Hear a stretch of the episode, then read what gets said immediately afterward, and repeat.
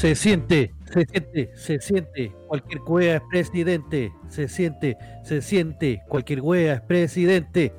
En todo caso, usted también podría ser presidente, profe. ¿Cómo, está, don Station? Bien, pues, ¿y usted, profe, cómo está? Bien, mira, hoy día ando de rojo, uniformado, como corresponde, para celebrar la, nominación y la proclamación de nuestro compañero eh, Daniel Jado, que se realizó en estos días. Ah, sí, pues vamos a hablar de eso también, pero hay que dar la bienvenida a todos los que nos están escuchando, ¿ya? Y eh, contarles que estamos en vivo y en directo por eh, .fm.cl. Así que, muchachos, bienvenidos a todos los que nos escuchan. Ahí también Dos Paco eh, detrás en la esperilla. veo que se está rascando el hoyo, el hoyo de la nariz. Así que, ¿cómo está Don Paco? Espero que esté bien. Esperamos que Don Pedro se encuentre bien. Sí, cuénteme. Em, ¿Qué le pasó? Ay, ay, ay. Mira, es, eh, acompáñame a escuchar esta triste historia. Lo podría poner como niño símbolo del Arturo López Pérez.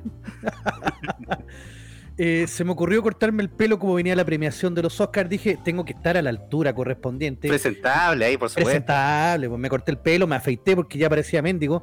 ¿Eh? Parecía cuando vivía en las caletas y en la, en la Chuck Norris y todas esas cosas. Quería estar más elegante que la gente topo. Claro, mucho más elegante que la gente topo. Más, más joven no creo, pero sí más, elegante. Anda por ahí con la arruga, ¿no? ¿Ah? Sí, por eso. y pero se me pasó la mano con la máquina. y me corté más. Me corta mal el pelo. Por ahorrarme el peluquero. El no le queda pelo, pues, profe. Se anda cortando el pelo más de la cuenta. Ahora, ahora sí que literalmente soy cabeza huevo. Soy... agradece que no vine con Beatle. Ah, imagínate si hubiese sido chino. claro. y me pego en un ojo. claro. Lindo si hubiese visto. Puta madre. Especial, espectacular. Eh, aprovechando el, el, momento, quisiera también eh, saludar a toda la gente que nos puede estar escuchando en este momento. Estamos, como bien dice Don Station, en vivo y en directo por .fm.cl. Esto es porque ayer estuvimos eh, realizando transmisión en directo también de los premios Oscar. Transmisión que nos bajaron, Don Station. Fíjese usted. Eh, sí, pues profe, es que la verdad hay que ser bastante brea como para transmitir en los Oscar que pantalla completa. es que pensé que iba a pasar. De hecho, había pasado piola hasta como un. Fueron como 40 minutos. Sí, pero tío, YouTube no perdona. y menos ahí los Oscars si están tan terriblemente progres. Sí. Entonces, no, copyright. El copyright fue, pero. Pero nos atacó. Pero lo más cómico es que después yo estoy revisando, veo el video y dice que no tiene ninguna restricción. Fue como que, ah, lo bajaron nomás. Oiga, ¿y qué le pareció la premiación de los Oscars? Uf, bastante polémica, bastante polémica. Pero eso dejémosla para después. ¿Sí? Sí, dejemos ese tema para después. Ah, bueno. Ahí, tenemos, ahí le vamos a el diente con todo al, tema de la premiación y, qué fue lo que ocurrió, porque de verdad eh, hubo bastante, bastante polémica en este premio Oscar, incluyendo una aparición fortuita de un personaje que la gente amaba y esperaba. Eh, se le ocurre hacer cadena nacional en, menos en medio de la transmisión de los premios Oscar. Ah, sí. Ah, pero era para noticias importantes, pues, profe. Claro, sí. Sí, era para noticias importantes. Fue justo en el momento en que estaba saliendo la gente en topo. Puta, ah, por eso no ganó. claro. Volvieron este weón que estaba en cadena nacional y dijeron, no, no le vamos a dar. Lo yetaron, claro. Claro, y todo. Ay, Pero sí, eh, cuénteme. Eh, Napo, que mm, nos vamos a nuestras secciones ahora, ¿ya? Para hablar de lo de, lo de, lo de siempre, Claro, eh, para, para esta semana, la palabra de la semana, que ojo, va a estar rondando en, en, todos los medios de prensa, de hecho hoy día ya salió, será la palabra proclamar. Proclamar. Sí. Interesante. Interesante. Ayer ya tuvimos proclamaciones y van a empezar durante toda esta semana las proclamaciones en distintos lados. Pero ¿qué diablos es proclamar? Ahí don Paco me está haciendo gestos. Gestos técnicos. Claro. Mire, está proclamando algo. Claro, quiere proclamar. O quiere proclamar. O quiere un micrófono para proclamar. Claro. la primera excepción que nosotros podemos decir es publicar en alta voz algo para que se haga notorio a todos. O sea, gritarlo así, vociferarlo. La segunda dice declarar solemnemente el principio o inauguración de un reinado u otra cosa. O sea, yo proclamo el reinado de Misia Lucía, que va a durar 20.000 años. Sí, va a durar más que la reina Isabel. Esa. Sí, están ahí la pelea y la pelea mortal, la, la pelea del siglo. ¿Cuál Sí. de las dos se nos va primero? Es como Bueno. Rocky con Iván Drago. Ahí están. Sí.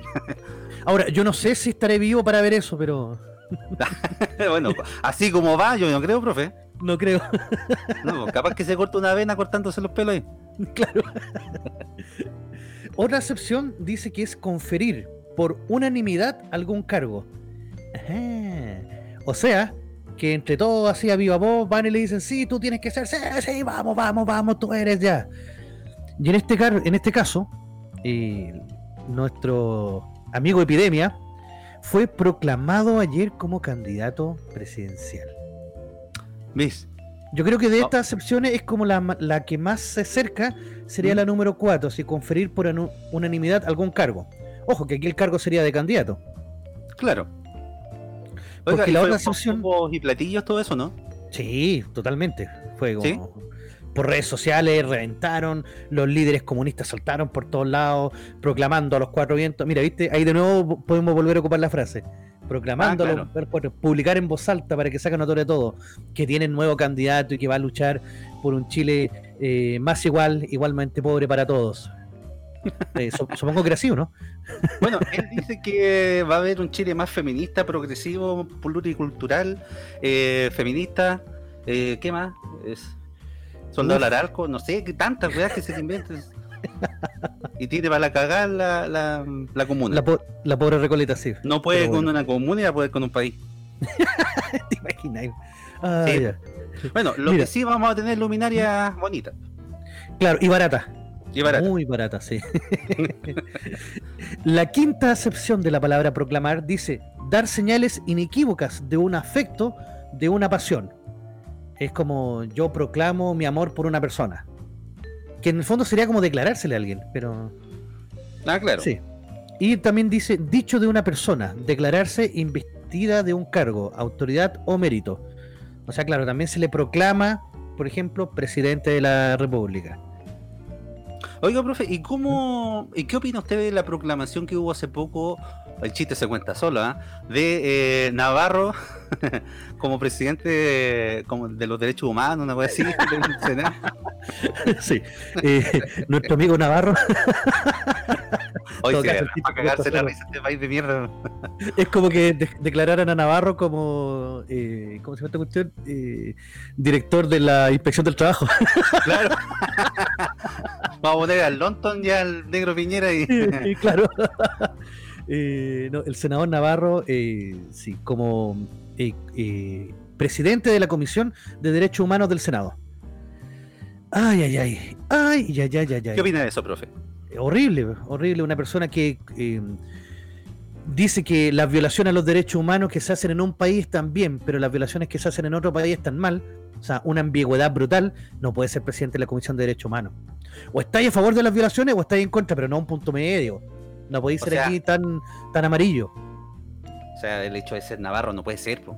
Ni siquiera se baña ese weón. Y va a ser Sí, presidente de, de- de- de la Cosa de Derechos Humanos. esa cuestión es impresentable, pobre. Impresentable. Bueno. Con que no levante la mano nomás o el dedo está todo bien. Ah, la Lorala. Uh. Así que, mira, él fue proclamado, por ejemplo, presidente del, del cargo este. Sí, pues. Esta semana yo creo que también vamos a ver proclamaciones más grandes como la de... eh, yo creo que Pamela Giles ya la van a proclamar candidata del Partido Humanista. ¿Usted cree? Sí, porque no pueden perder tiempo. Ojo, esta ya es una cuestión súper estratégica. Estamos, eh, si te das cuenta, proclaman a Jadwe, el gobierno contraataca con su nuevo 10% con juegos de azar y mujer sola, y. Jadwe lo primero que hace hoy día es hablar. ¿Y qué opina de esa proclamación también, pues, profe, de la que hizo ayer el Don Piñi? Uf, fue. Yo, la, la verdad, yo encuentro que es tardía, encuentro que. que es reactiva. El gobierno no puede ser reactivo, tiene que ser propositivo. Es el gobierno sabía desde diciembre que iban a tirar el tercer por ciento y que se iba a pues. aprobar. Entonces, Es demasiado reaccionario, estos weones, no, no, no, no entienden. El segundo piso ahí vale hongo el- en, en la moneda. A menos que Piñera sea tan cabrón, que no lo dudo, que no escuche a nadie. Porque esto yo creo que se lo estaban diciendo hace rato. O sea, más encima le dan cobertura a Pamela Giles, que subió en la encuesta, que lo vamos a analizar más rato también. Ah, ya. Buena. Así que, wow, va a ser eh, bastante, bastante potente. Entonces ahí, chiquillos, tienen la palabra de, palabra de la semana, que es Sí. proclamar. Efectivamente. Y atento, don Paco, atento, atento, don Paco, que se nos viene. ¿Cómo se ¡La vuelta al mundo! La vuelta al mundo, la vuelta al mundo, sí, efectivamente. Ahí, pongan las perillas, don Paco. la musiquita. ¿Sabéis qué? En verdad encontré muy insólito. Mira, vamos de nuevo a ir a pasear a los pobres venezolanos, weón. Por otra semana más. Los tiene casero, profe. Sí, los vamos a pasear un poco más. Porque de verdad esta noticia sí que la encontré insólita. Capturan a narco gato que intentaba ingresar droga a centro penal. Chuta. ¿Pero eso fue ganchilito? No, no fue en Chilito. Fue en Panamá, en la ciudad de Colón. Ándale, usted tiene la noticia entonces ahí, para que nos ponga Sí. el contexto. El animal tenía una tela amarrada al cuello con varios envoltorios de droga. Dice, aunque parezca difícil de creer, sí, es real. Un gato fue capturado cuando intentaba ingresar droga a la cárcel Nueva Esperanza, ubicada en la provincia caribeña de Colón, Panamá. Ah, pero fue en Según Panamá. el- Panamá, sí. Según el reporte, el gato fue interceptado cuando se dirigía a la cerca perimetral del centro penitenciario, que alberga a más de 1.700 presos. El animal tenía una tela amarrada al cuello que mantenía dos envoltorios con materia vegetal, cuatro envoltorios forrados de plástico transparente de polvo blanco. Mmm, sospechoso. Y con cuatro hojas, explicó Andrés Gutiérrez, director general del sistema penitenciario panameño. A lo mejor era droga- porque querían hacer pancito los reos adentro. Claro, no, yo creo que era la levadura porque eran, eran cantidad poquita. Ah, sí, Sí, tiene que ser la levadura porque con esa harina no alcanzan a hacer mucho que digamos. cucharaditas. Claro, unas cucharaditas de levadura. Claro. El fiscal de drogas de Colón, Iguna Ayala, Eduardo Rod- Rodríguez, expresó al canal Telemetro que el gato transportaba, posiblemente... ¿Tele cuánto, perdón, profe? Telemetro. Ah, Sí, sí, R. cambiémosle la O y queda feo. eso no como feo. son. Sí. Por eso le pregunté, quería corroborar. Sí, publicista, ojo ahí con ponerle cuando le pongan el nombre a las cosas. que el gato transportaba posiblemente cocaína, crack y marihuana. O sea, el fucking crack cocaine. Ah, o sea, mamá hierba en la bola era una, una alpargata al lado del gato. No, nada, pero el, el- el gato era. ¿Cómo se llama esto? Eh, podía eh, tener una, una variedad de, de drogas para, para ofrecer, no se quedaba solamente con una. ¿Sí? Las autoridades explicaron que, para transportar droga, los animales son engañados con comida desde las cárceles para hacerlos regresar con sustancias ilícitas. Por lo anterior, los agentes comenzaron investigaciones por la utilización de animales para el traspaso de sustancias ilícitas al centro penitenciario Nueva Esperanza. Oiga, qué ingenioso en todo caso. La nueva forma de pasar droga, Mira, yo me acuerdo que antiguamente eran las palomas mensajeras, pero con una Pero- paloma, ¿qué debe pasar? No, envían no. mensajes. Ahora, Ah. anda a meter una paloma en una cárcel peruana, pues, weón. Oiga, profe, ¿ha visto un video que anda circulando de unos peruanos que van a una plaza? ¿Lo ha visto, no? Sí, weón. Yo de verdad que no creía que estos buenos comían palomas, pero con esto lo corroboré. Uy, sí. Mira, yo lo vamos a dejar puesto en las redes sociales el video. Sí, eh, por lo menos en Facebook, sí. Eh, tenemos que dejarlo puesto en Facebook. Porque de verdad te. Espere, ¿él mismo o no? A ver, don Estecho, eh, coméntenos para ver si es el mismo. Mire, yo vi un video en donde un mismo peruano, un ciudadano peruano, estaba grabando y ve a un tipo con una mochila y le dice, oye, ¿para dónde vas? Y el tipo se empieza a sacar los pillos y dice, abre la mochila, ¿qué tiene adentro? Eh, y el, el tipo abre la mochila y empieza a sacar palomas. Y dice, ¿dónde las lleváis? No, si van de mascota. Dice el otro. Y dice, no, si la las palomas no se comen, déjaselas, déjalas ahí, ¿no? Y la empieza a sacar y lleva como tres o cuatro palomas en, en la mochila. Sí, sí, sí, el mismo video que vi. Claro. Porque de primera el loco va con una paloma en las manos, o sea, supongo porque Sí, no le cabía más la mochila. Y como que él se la lleva, y el otro digo, oye, pa, carajo, ¿dónde vas con esa paloma, pe? Si se ve tan sabrosa, pero sí. Voy a hacer ají de paloma. Aquí de paloma. Claro. Ahora, el, para los peruanos es como el, el peor insulto que tú les podés eh, decir que son eh, comedores de paloma. Pero ahí está la prueba, pues, profe. La prueba fehaciente. Ahora, muchos peruanos, yo la vez estaba metido en foro y decían, pero ¿de dónde sacaron los chilenos, que nosotros somos comedores de paloma? ¿De dónde vienen, vienen a decir esas cosas, pues? Si acá no, nosotros no hacemos esas cosas. Ah, claro, las crías no las tienen Claro, las crean para enviar mensajes por eso. Claro. Oye, Oiga. aquí en las cárceles, eh, volviendo un poco al tema anterior, el- ¿cómo se entrega la droga? Porque obviamente la, la- la droga está dentro de las cárceles, y eso no es una... Aquí, profe, se la entrega a los mismos gendarmes. Llega por AliExpress o por DHL. Correo de Chile también puede usar. en la serie Prófugo muestran que los locos eh, eh, colocan a cabros chicos que se colocan como afuera de las cárceles, agarran unas pelotas de tenis, le hacen un hoyo ahí, ahí adentro del- de la pelota de tenis, le echan la, la merca, ¿Mm? se colocan unos unos elásticos en los pies, se colocan de espalda con las patas al aire, apuntan y tiran como catapultas, tiran las pelotas. Ay, ¿para qué tan tratados? Pero es igual acá dejan pasar gratis. O sea, re fácil la droga. Eh, las mismas visitas que van. Eh, yo no he visto, por ejemplo, eh, así como aparecen en las películas que lleven la tortita con weas adentro, Con una lima claro, con una lima. para romper los barrotes. Pero acá la pasan, como le digo, la pasan eh, muy fácil. No, no creo que haya mucho problema acá. Aparte que siempre hay gente adentro que está coludida con los con los presidiarios y, y por ahí va a cortar una colita para poder pasar droga. Se ha descubierto muchas veces eso dentro de las cárceles chilenas. Bueno, en todo caso, se dice que algunos guardias están eh, eh, coaccionados con, con los presos porque con los familiares, porque los tienen amenazados, que le van a hacer algo a la familia y cosas así. Claro. Pero Oiga. no sé, pues, la, la institución debería mantener un sistema de rotación por lo, por lo mismo. Sí, po, acá el gato uno, mm, bueno, hubiese pasado piola nomás. po. El Pero en todo se- caso, ing- ingeniosos los locos, tratando de pasar a un gato, quizás ¿Eh? cuántas veces pasó ya y que esta lo pillaron.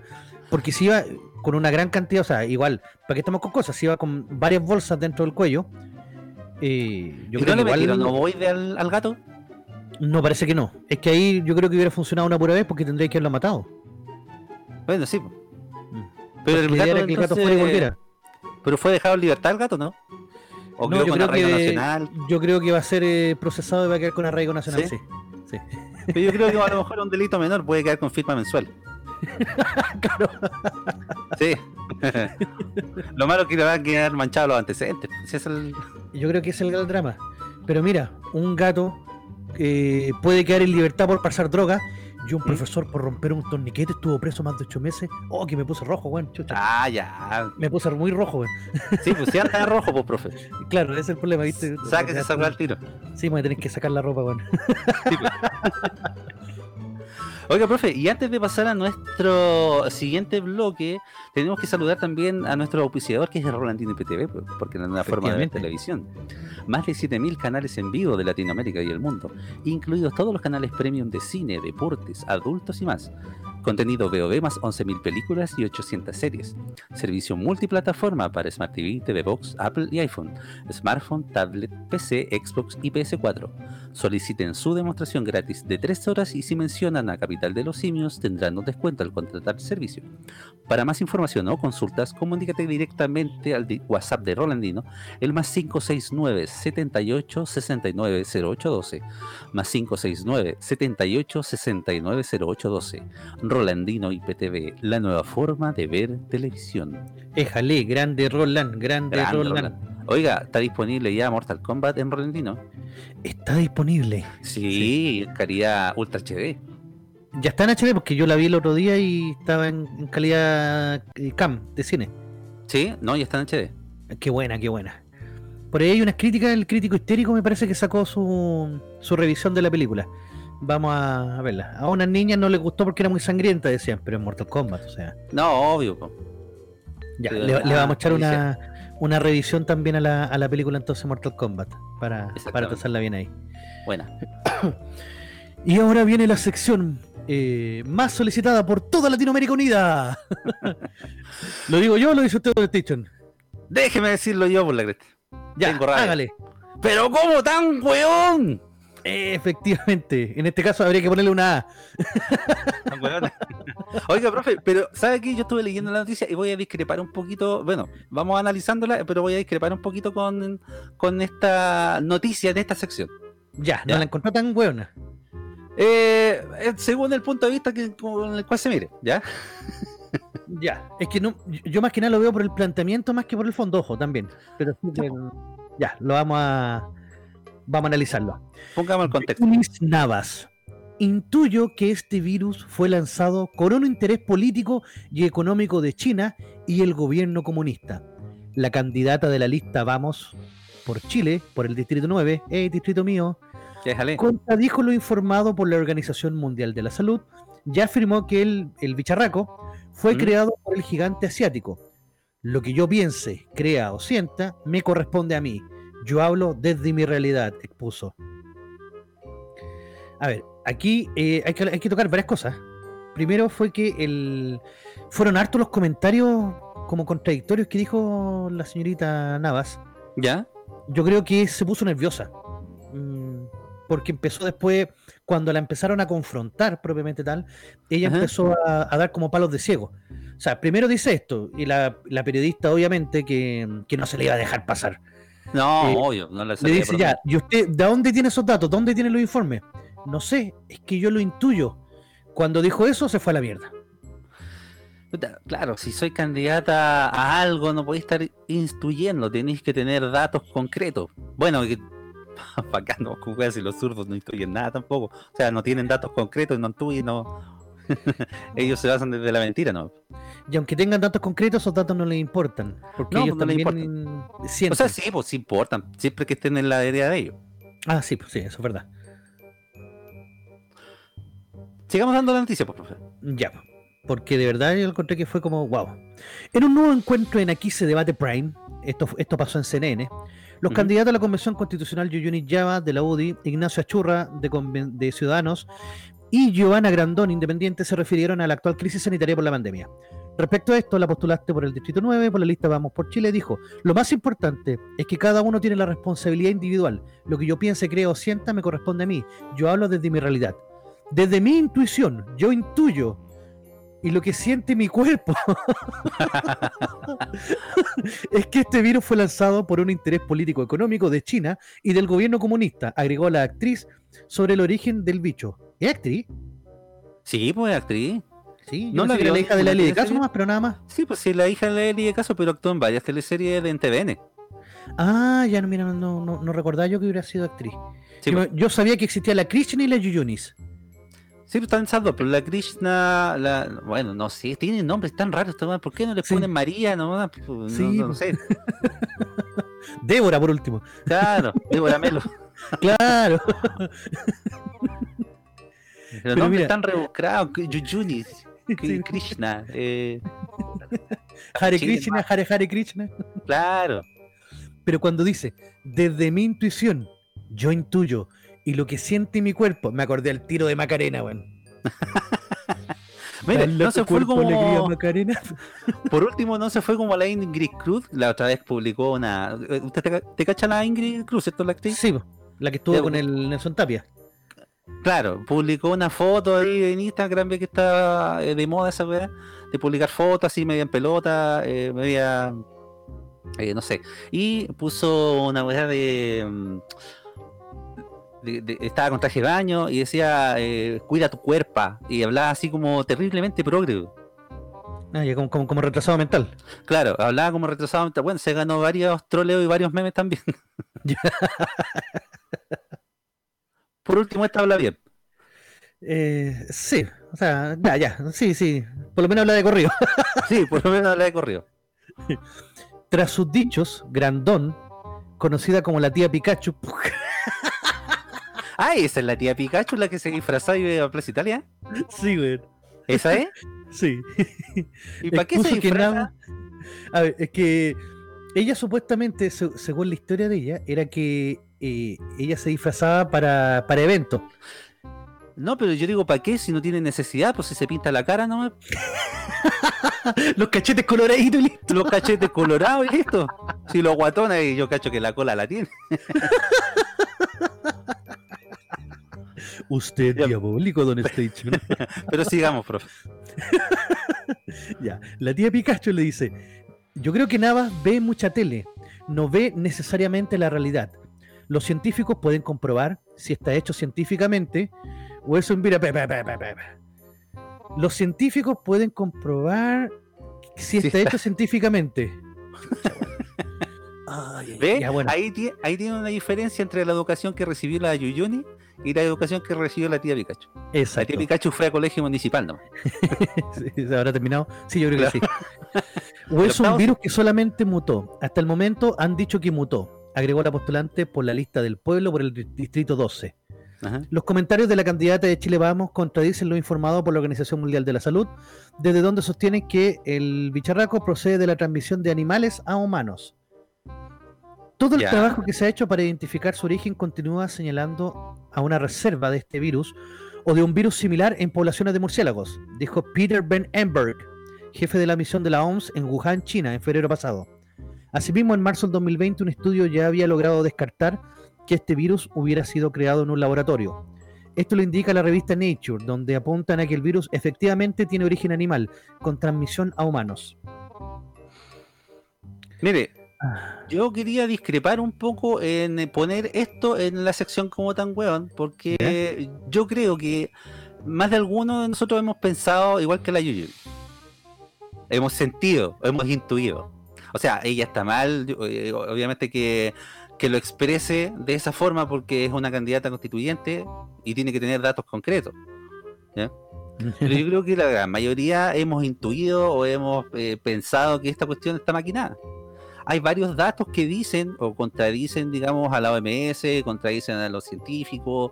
eh, hay varias situaciones también que se están viviendo que contradicen todo tipo de, eh, digamos, de, de- de estos datos que, te están- que se están dando.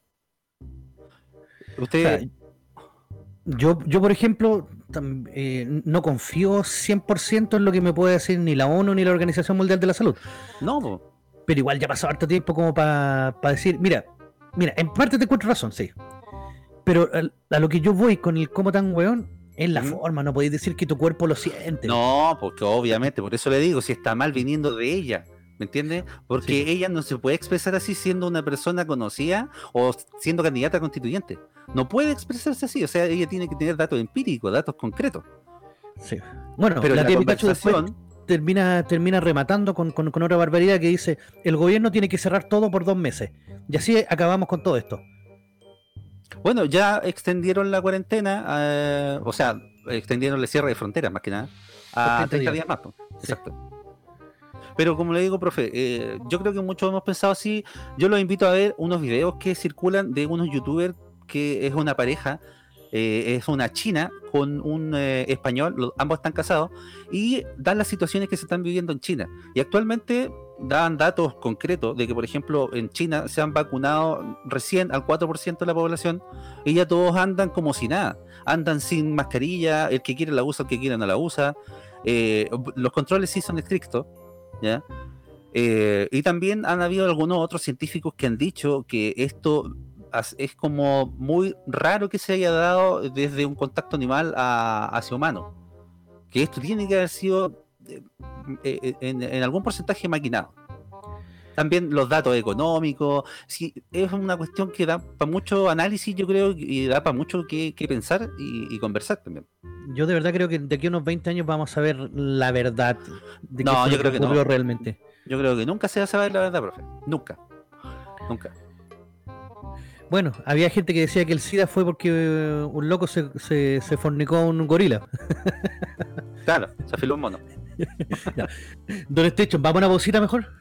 Ya, pues vamos a una pausita y ya regresamos con más Capital de los Simios. Déjale, en vivo y en directo. Capital de los simios. Es presentado por Rolandinho IPTV, la nueva forma de ver televisión. Quédate en casa con Rolandino IPTV, la nueva forma de ver televisión. Más de 4.000 canales en vivo de Latinoamérica y el mundo, incluidos todos los canales premium de cine, deportes, adultos y más. Contenido VOD más 11.000 películas y 800 series. Servicio multiplataforma para Smart TV, TV Box, Apple TV y iPhone, smartphone, tablet, PC, Xbox y PS4. Solicita tu demostración gratis de 3 horas y si mencionas al programa Capital de los Simios tendrás un descuento al contratarlo. Para más información o consultas, visita la página oficial de Facebook, Rolandino IPTV, o comunícate directo por WhatsApp al más 569 78 69 08 12. Rolandino IPTV, la nueva forma de ver televisión. Capital de los simios.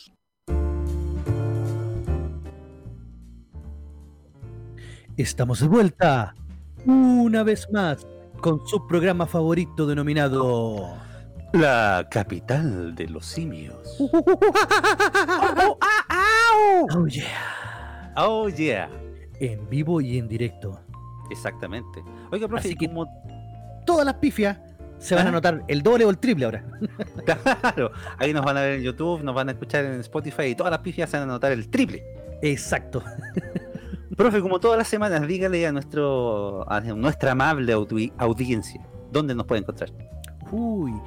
El día lunes, tempranito en la mañana, excepto por hoy día porque estamos haciendo vivo y en directo, pero desde el lunes en adelante usted nos puede encontrar en Spotify. Ahí usted entra a Capital de los Simios con K, Capital de los Simios, usted ingresa ahí, nos puede escuchar camino a la pega, estando trabajando ahí tranquilamente sin que nadie lo moleste. El día lunes a esta hora, en vivo y en directo a las 10 de la noche, salimos al aire. Bueno, hoy día en vivo y en directo, pero el resto de los días, eh, el, programa que, que tiramos... Ah, se Ah, entiende, ya, se entiende, ya, Sí, se sí, entiende. La idea es Esas son esa, las pifias que uno dice que después quedan cuando tú no estás en vivo, ¿viste? como decía el punto gran PM filósofo punto el- CL. Y nos pueden ver también ahí ahora por webcam.cl.fm slash webcam. Ahí nos pueden ver ahí en vivo y en directo. El día martes salimos en YouTube y estamos en una campaña, así que les pedimos todo su apoyo. Necesitamos llegar a los mil fucking suscriptores. Vamos en un 20%, así que vamos que se puede, vamos. De a poco, de a poco, profe. Yo creo que De a de poco, a- mira, todo suma. Todo suma. De a uno, de a uno en uno vamos sumando. Así que usted lo encuentra ahí, Capital de los Simios. Usted va a encontrar el podcast y además va a encontrar las capsulitas que, que hemos realizado, tanto el Station como yo, eh, sobre distintos temas. Station de videojuegos y yo le hablo de, de cine. Sobre todo ya con, con el tema de los premios Oscar que pasaron, analizamos las películas que estuvieron ahí. Nos puede encontrar en Facebook, nos puede encontrar en, en Instagram, nos puede encontrar, mandar un lindo y hermoso y sabroso correo a capitaldelosimios.gmail.com Ahí usted nos envía un, un correíto y nos puede indicar eh, qué le parece el programa, si le gusta o no le gusta. Obviamente, eh, guardando las proporciones también y, y no, no pasándose de verga como, como ciertos personajes. Exactamente, pero bueno, hay de todo en la viña del señor, como dicen los. Efectivamente, sí, pues. Exacto, y- pues, profe. Y ahora nos corresponde la sección... Chile al día. Chile al día. Con el profe Buena. Ok. Ese hermoso y lindo jingle ahí coordinado ahí para que en vivo y en directo salga mejor todavía. Exactamente. Hay que ver cómo sale esa hueá. Sí, hay que cachar. Nosotros teníamos audio retorno, pero No. Don Paco en la perilla, puta, debe hacer magia. Don Paco dice que sí, que salió bien, así que Ah, maravilloso. Buena. Proclamación, proclamar. Volvemos a la palabra de la semana, Don Station. Ah, ya. Porque efectivamente nuestro querido amigo Epidemia ha sido proclamado candidato presidencial. ¿Sí? Sí. Pero todos sabíamos que iba a pasar.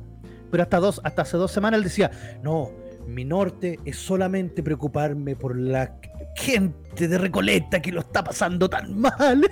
Ay. ¿Lo que- está pasando mal la gente de Recoleta, profe? Si no Sí, habían superado el neoliberalismo ya. No, pues lo están pasando mal porque lo tienen a él de alcalde.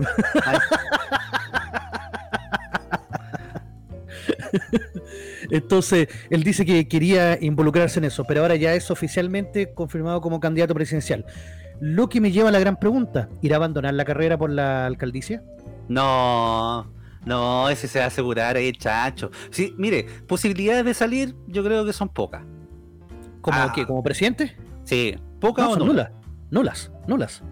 Yo te lo, Poca. te, lo, te lo he firmado. Eh, entonces no va a querer quedarse sin la torta, no, sin la teta del Estado, ni cagando. Él va a querer seguir chupando la teta del Estado. Entonces va a dejar ahí. No sé si él, después de ser candidato podrá volver. Por ejemplo, si no sé, se presenta una eventual candidatura a alcalde, ¿podrá volver a la alcaldía? A ver, si él, él ahora va a la elección de alcalde, si él sale electo, ahora en mayo, bueno, por eso es que los comunistas no querían patear las elecciones, pero bueno, si él sale electo, él asume, y a los cuatro días después que asume, él tiene que abandonar su puesto porque iría a las primarias. Pero, como le pasó a Joaquín Leville la vez anterior, él si pierde la elección, vuelve al como alcalde. Bueno, ojo que la Matei también va a ser lo mismo. Sí, sí. Pero la Matei no sé si va a ir a primarias como tal. Ella dijo que sí, ¿Sí? que quería ir a primaria, sí, quería que un- una primaria amplia y abierta en la en el oficialismo. Pero acá desde que Epidemia fue, fue nombrado y proclamado como, como el nuevo líder que va a llevar a toda la izquierda a destruir al maldito neoliberalismo, Claro. con esas palabras, ojo, no son palabras mías, ellos lo dijeron. Ellos dijeron que esta es la candidatura que va a acabar con el neoliberalismo en Chile. ¿Y qué es neoliberalismo? Y una palabra que inventaron los sordos, que en el fondo el mismo liberalismo del siglo XIX, pero eh, con la escuela de Chicago. O sea, es, Profe, es mezclar la escuela austríaca con la escuela de Chicago. Ni siquiera saben de lo que habla. Mire, este weón dice recogiendo la demanda amplia y transversal del pueblo de Chile. Con pueda votar, van a votar 10 weones por él. No, se va a sacar muy poco. O sea, lo que- ¿para qué estamos con cosas? Lo que históricamente sacan los comunistas, yo creo que un poquito más. Van- Yo creo que él, si él llegara, por ejemplo, a la papeleta normal, sin el apoyo, habiendo más candidatos, él saca el 8%. O sea, no, no, no lo doy más. Oiga, profe, y pongámonos ya en el, en el caso. Ya ponga- me voy a poner bien fantasioso y comunista en este sentido. Pongámonos en el caso de que ya saliera electo presidente. ¿Qué consecuencias tendría Eh, para la, primera, ese pueblo que recoge la demanda transversal? la primera consecuencia sería que los pasajes de avión subirían más que la chucha. Sobre todo los que hacen para irse del país, güey. Y costaría más que la fiesta sacar pasaporte. Puta madre. Le harían un corralito a todos los güeyes y usted Sí. gana más de 500 lucas y usted es rico. Oiga, yo hace rato vengo, vengo recomendando, cabros, saquen pasaporte si la weá dura como 5 años, no importa que gasten la plata, hagan una inversión. Eh, con el bono que le van a dar, con el 10%, hagan la inversión, saquen pasaporte. Porque ¿A si cuánto llega a está el pasaporte 90 una station? Mire, el pasaporte está aproximadamente 90 lucas, Ah, igual Es está carito. sí. es carito. Y es, es como el de 32 páginas, 90.800 por decir así. Y el de 64 páginas vale nue- 90.850. Ah, ya. Entonces vale la pena sacar el de alta página. Y ahí uno se va a recorrer el mundo tranquilamente. Sí, pues. Eh, se va de o viviendo, no sé, pues viviendo en la calle. Cualquier cosa va a ser mejor que vivir en un estado comunista. Exactamente. Sí, pues. Ya, entonces, tenemos a Daniel Jado que oficialmente ya entra en, la pelea. Y ojo que si Jado entra en la pelea, en este momento toda la prensa va a estar pendiente de él. Por lo tanto, que no nos sorprenda que va a empezar a aumentar en las encuestas. Esto es normal, es lógico que ocurra. Por ejemplo, en la última encuesta ya se, se vio que la abuela, Pamela Giles, subió mucho en la encuesta, siendo una de las... eh, llegó a estar eh, sola en un 20% y empatando en un 36% con la Vina en segunda vuelta. Pero esto es solamente por el tema de que ella se ha hecho famosa y se ha apropiado del tema del 10%. Pero todavía no sale en la encuesta la gente que se empezó a descolgar ya de Pamela Giles, que, bueno, la Beatriz Sánchez dijo que se parecía a Trump y que fue un error haberla llevado a- al Partido Humanista, que se apoderó del Partido Humanista. Oh, ¿A Trump? Sí, pues. No, pero y, y Pamela Giles se emputeció así, enojada, dijo, no voten por ella, que está en Ah. contra del pueblo y de la abuela. Claro. Y demostró que se parece a Trump. Yo creo que Trump por último lo pone, debe ponerlo con la mina que tiene. Por ¿Verdad que la último. abuela célibe? Sí, la abuela no, pues la abuela debe tener telaraña ahí. Yo creo que de ahí salió el murciélago que contagió a los, Los chinos. a los chinos. Oye, pero mira, después nos van a acusar que somos misóginos, machistas, eh, falopresores por, por hablar esas cosas, weón. Exactamente. No, si la abuela la lleva. Ay, ay, ay. El... Ahora, entonces, ¿qué es lo que queda? Que empiecen las proclamaciones de los distintos partidos. Y eso se va a ir viendo, yo creo que en estas dos semanas. Ya eh, quedan dos semanas también para la elección de los, los constituyentes. Entonces, con esos resultados en mano, solo eh, se van a tirar al agua los otros que faltan. Y ahí va a empezar la carrera de verdad. ¿Esto, ¿Estos van a primarias internas o van a primarias como todo el mundo en junio? Mira, la verdad, el- en un primer momento, ahora no se han puesto de acuerdo. Jadwe quiere que vayan a primarias todos, toda la centroizquierda, en ¿Ya? el fondo toda la oposición, eh, sin contar con la DC, sí, porque ellos creen que la DC ya es parte del gobierno. Parte del gobierno de la DC. Sí, sí, es que es como son, como son más amarillos y quieren a Pepe Out fuera también. Oye, eh, Guille dijo que también estaba disponible por si acaso. ¿En serio? Ahora dijo falta el si weón del nomás. pedía. Claro. No, También... pues Meo, Meo creo que está vetado como para mm, tirarse a candidato a presidente de nuevo. Por el tema de la investigación que, que eh, se está llevando. Creo que sí. Creo que sí, sí. me parece que sí. Y también sería poco presentable que, el, que, lo, que lo postularan a él. No, y que él va a votar también va a poder ir a puro lástima, a gastarle la plata a la Karen. Eh, ojo que Gino Lorenzini también quiere formar su propio partido con juegos de azar y mujerzuela Ah, sí. e ir a la pelea. Sí, quiere ser el nuevo Parisi. Mira, no estaría mal para dar la pelea ahí. Y va a tener harto arrastre Lorenzini, ojo. Ojo, que va a andar. Sí, pues igual Lorenzini Hay lo más de sigue hasta- 800.000 personas, entre 800.000 y un millón que lo apoyan. No es un número bajo. Claro. Entonces, como escenario electoral, ¿qué es lo que le conviene a Daniel Jadwe? Que participen todos. Porque si participan todos, entonces es que los comunistas son súper disciplinados. Entonces eh, va a tener una votación suficiente que haga bajar a Pamela Giles y que en teoría él poder ganar esa gran primaria y llegar más legitimado a pelear contra Lavín. Que para qué Claro. estamos con cosas. Lavín ya tiene asegurado su cupo, los demás van como candidaturas testimoniales. Mario Desbordes, Sichel, eh, bueno, Javiera Parada se pasó para el lado de Sichel, pues, bueno. Todavía hay esperanza, profe. Bueno, Uh, Ñeco también. Y también. Ñeco, eh, po. sí, Eh, perdón, no, Abriones, perdón, al ministro, al ex ministro Briones, Abriones, claro. no a Sichel. Pero son candidatos que no, en verdad son netamente testimoniales su- sus candidaturas. Lavín la va a ganar lejos esta. Bueno, va a ser que Yo- Lavín sea considerado el candidato válido, le va a dar validez a la candidatura de Lavín.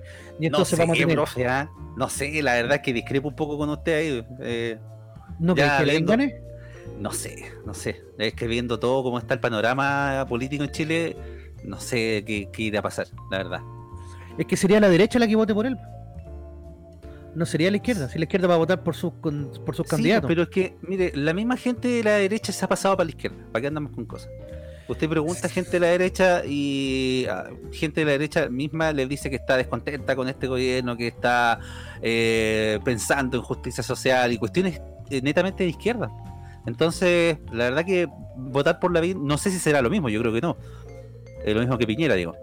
Pero por, por, el enojo que tiene la gente. ¿Ah? Y votar por desborde. Es que por eso, ¿entiendes? votar por desborde es como votar por cualquier guante izquierda. por eso. Entonces, Por eso llegada lo- la hora de los cubos, la gente de derecha va a, va a preferir votar por el, el más derechista de su bloque. Y de hecho, ojo, que en las primarias se tiende, así como en Estados Unidos, se tiende que los candidatos se vayan a, a los extremos. O sea que la, la propaganda, por ejemplo, de la BIM va a ser más derechista y la de los de Jado y los demás va a ser más de izquierda para poder desmarcarse dentro de su propio electorado. Y una vez que ganen, van a empezar de a poco a irse hacia el centro Claro. que es lo más lógico que, que pase, porque tú en una primaria tenés que convencer a tu gente y después tenés que salir a convencer al resto. Oiga, profe, y me voy a poner en otro caso hipotético. ¿Qué pasa ¿Ya? si la acusación a Piñera eh, se, se hace realidad? ¿Qué Mira, pasa no en creo ese que caso? se haga, pero si, pero si llegara a pasar, eh, Piñera tendría que dejar el gobierno. Sí, po. y en el caso que deje el gobierno, ¿qué pasa? Se paran las elecciones, las elecciones siguen. No, sigue todo tal creo- cual, pero eh, Yanna Proboste lo reemplazaría. Puta, estamos, estamos tan- perrito, estamos tan loli. Sí. Sí. Entonces sería horrible. Sí, sería horrible, imagínense. Pero yo creo que eso es lo que buscan, porque dijeron, por ejemplo, todos los comunistas que eh, si no ganan estas elecciones de constituyente o si no se hace lo que ellos quieren, porque quieren sacar el tema de los dos tercios también, pues van a ir a dejar la cagada. Y están llamando ya a un estallido 2.0, eh, están llamando a hacer violencia. Eh, entonces, asusta, asusta el tema. Sí, pero ojo que son cada vez menos los que están siguiendo esa postura más radical. Mucha gente que, partió con el tema del, Chile despertó, ¿Mm? ya se está saliendo de ese radicalismo y, está aburrida. Está aburrida y, también ve con temor que estos extremistas se puedan tomar la convención. Y no lo van a hacer. Si al final, mira, pueden hablar, cacarear todo lo que quieran, pero a la hora de los que hubo va a quedar todo igual. Es que no es tanto cacarear, sino que yo voy al hecho de que puedan hacer. Eh, porque eh, el estallido delincuencial no se dio por generación espontánea, ¿entiendes?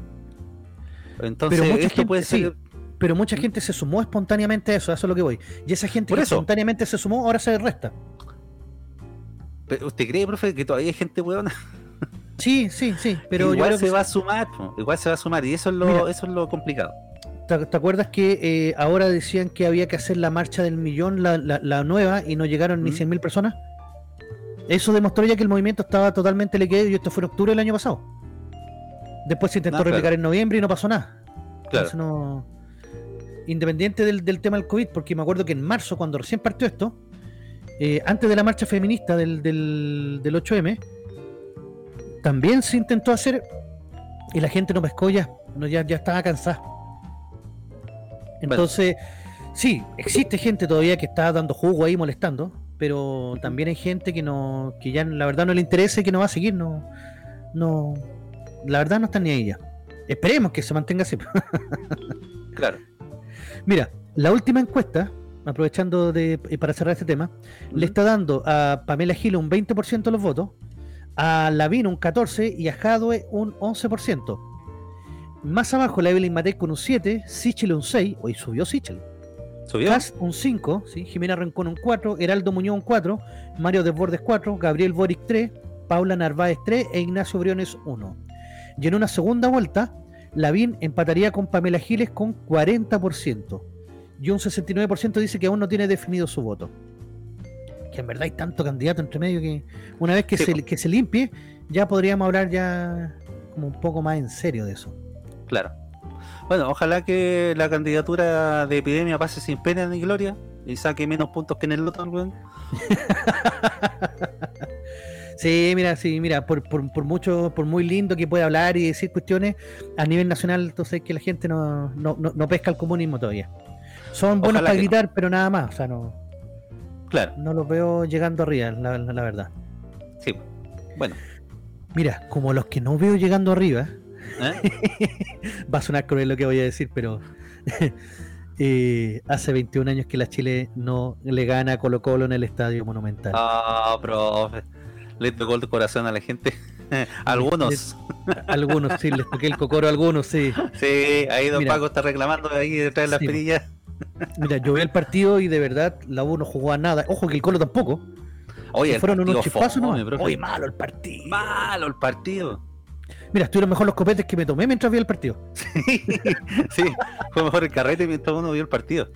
Ah, pero me gustaría recordar qué cosas pasaban la última vez que la Chile ganó el, a Colo Colo en el Monumental, que fue el 9 de septiembre del año 2001. 9 de septiembre, mire, yo tengo una noticia del 6 de septiembre del año 2001 a ver. de MOL y dice, la U saldrá arropada ante los, ante los salvos. Y dice, a las ausencias de Sergio Vargas, cache, Sergio Vargas, estaba en ese tiempo. Y Luis Chavarría, la escuadra universitaria sumará nominalmente solo a Alice a Arilson. No sé quién es ese weón. Ah, los Pacos ahí. Con su corazón chunchito ahí. Claro.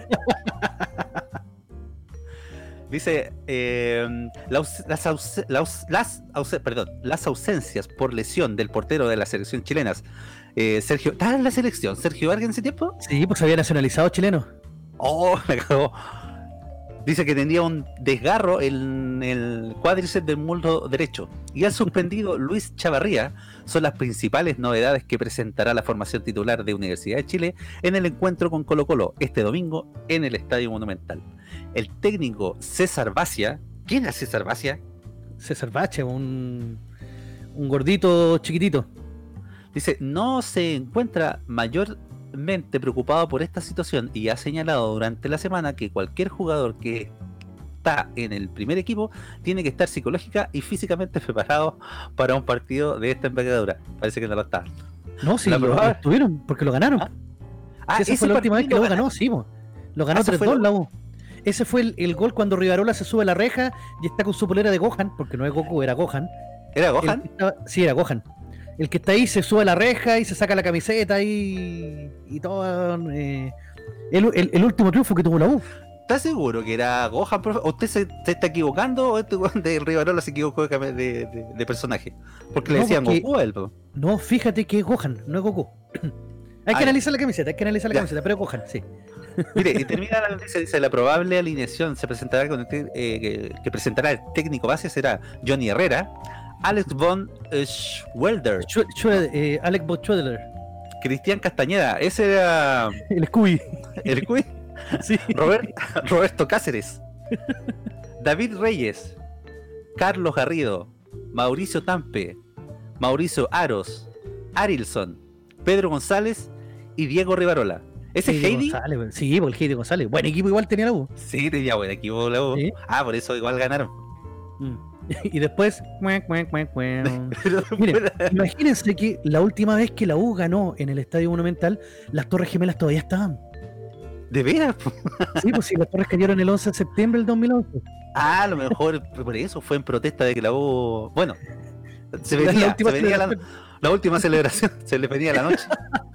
Weón, la última vez que la U ganó un partido en el Monumental, la micro costaba 240 pesos. y eran micro amarilla. el Transantiago no existía. Nos gobernaba Ya. Ricardo Lagos, weón. ¿De veras? po? Que estaba Oiga, recién asumido porque las elecciones fueron en el 99 y la asume el año 2000.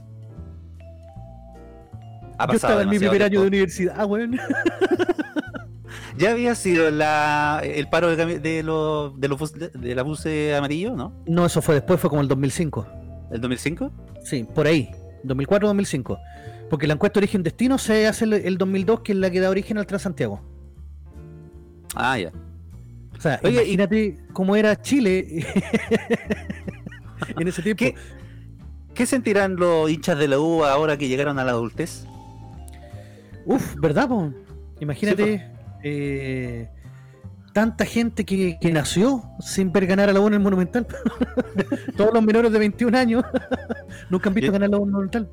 Yo ayer veía el, el partido con unos eh, primos y familiares colocolinos y decían, eh, cuando llevaban cinco años la U sin ganar en el estadio, eh, decían, no, sí, yo creo que van a ser unos seis años, siete años, ocho años. Después luego llegaron a los ocho años. No, que sean diez, ojalá.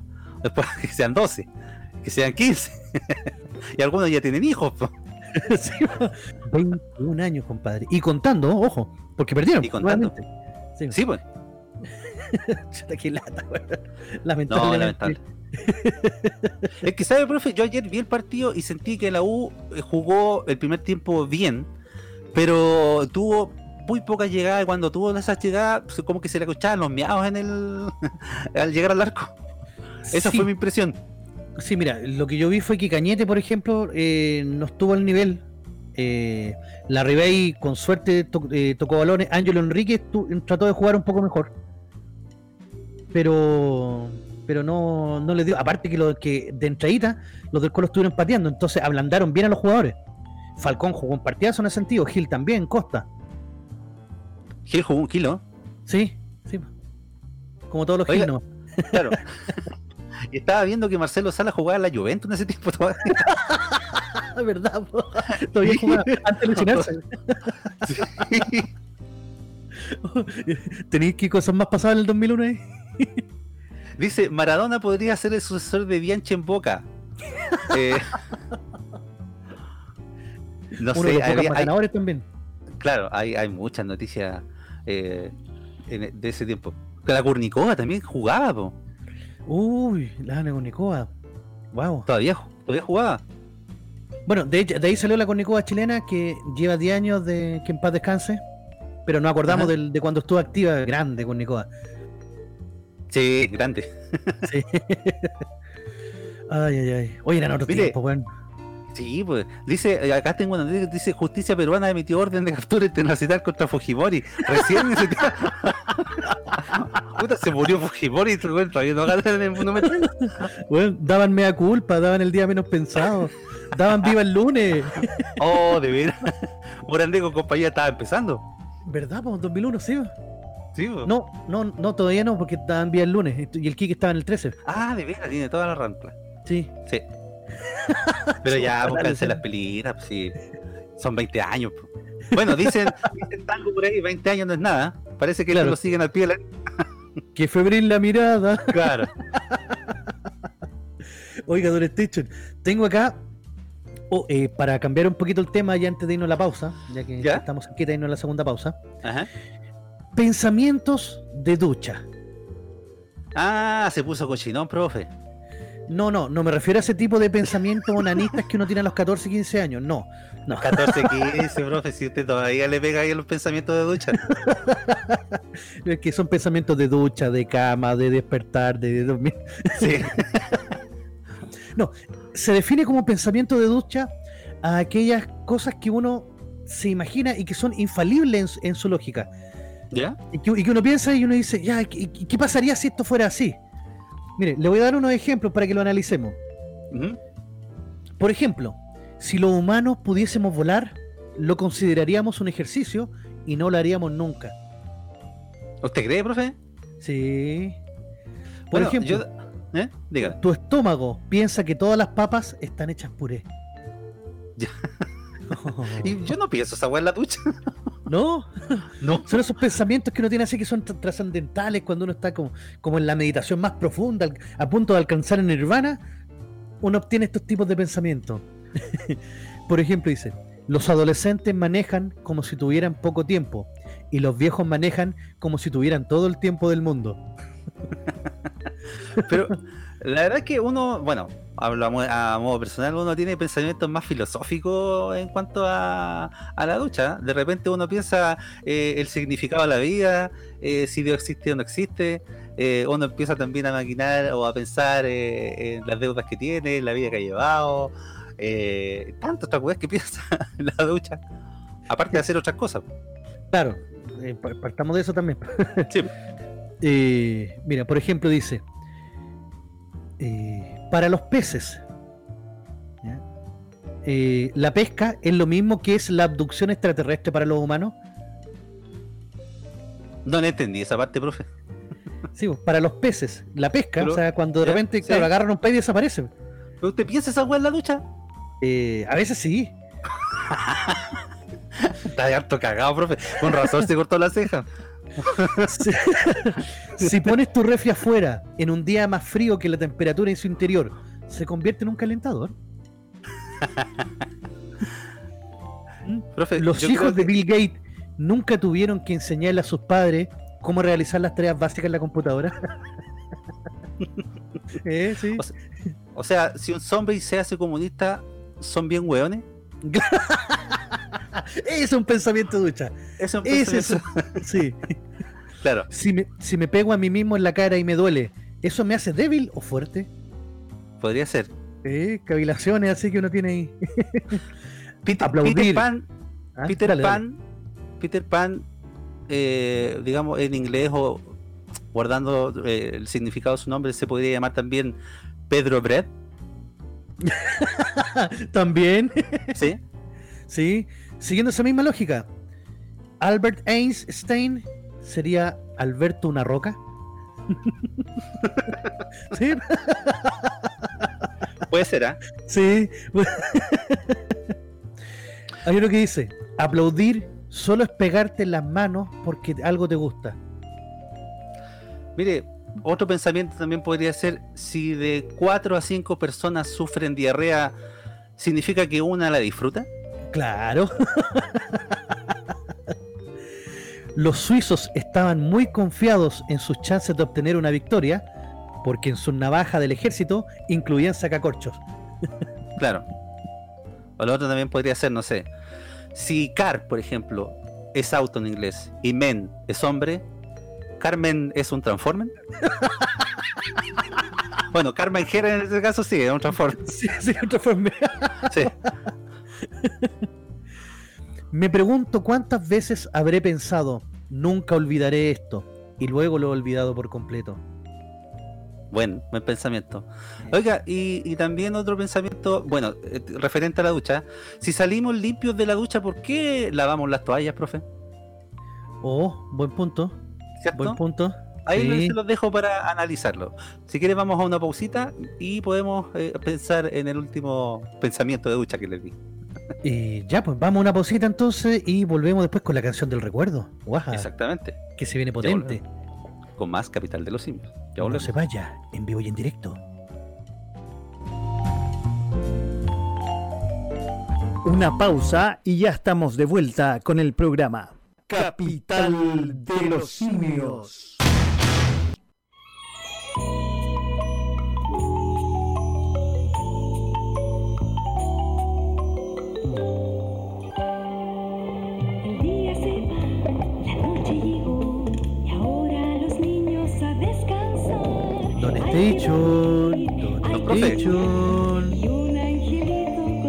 Escucha lo que estoy escuchando yo. Sí, otra vez caída de carnet. Sí, pero al piso así, Pero heavy esta vez, ¿ah? sí, haciendo hasta un hoyo.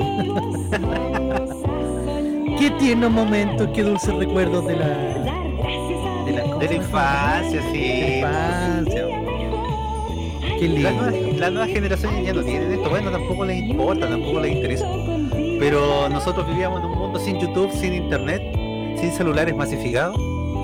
Efectivamente. Y esta, era- esta era nuestra entretención y, y le hacíamos caso. Sí, po. Y bueno, partamos la base de que por lo general no íbamos a acostar a esa hora. Por lo general. Bueno, sí, muchas veces a veces nos quedábamos más tiempo, pero, pero igual era la hora de, de ir a dormir.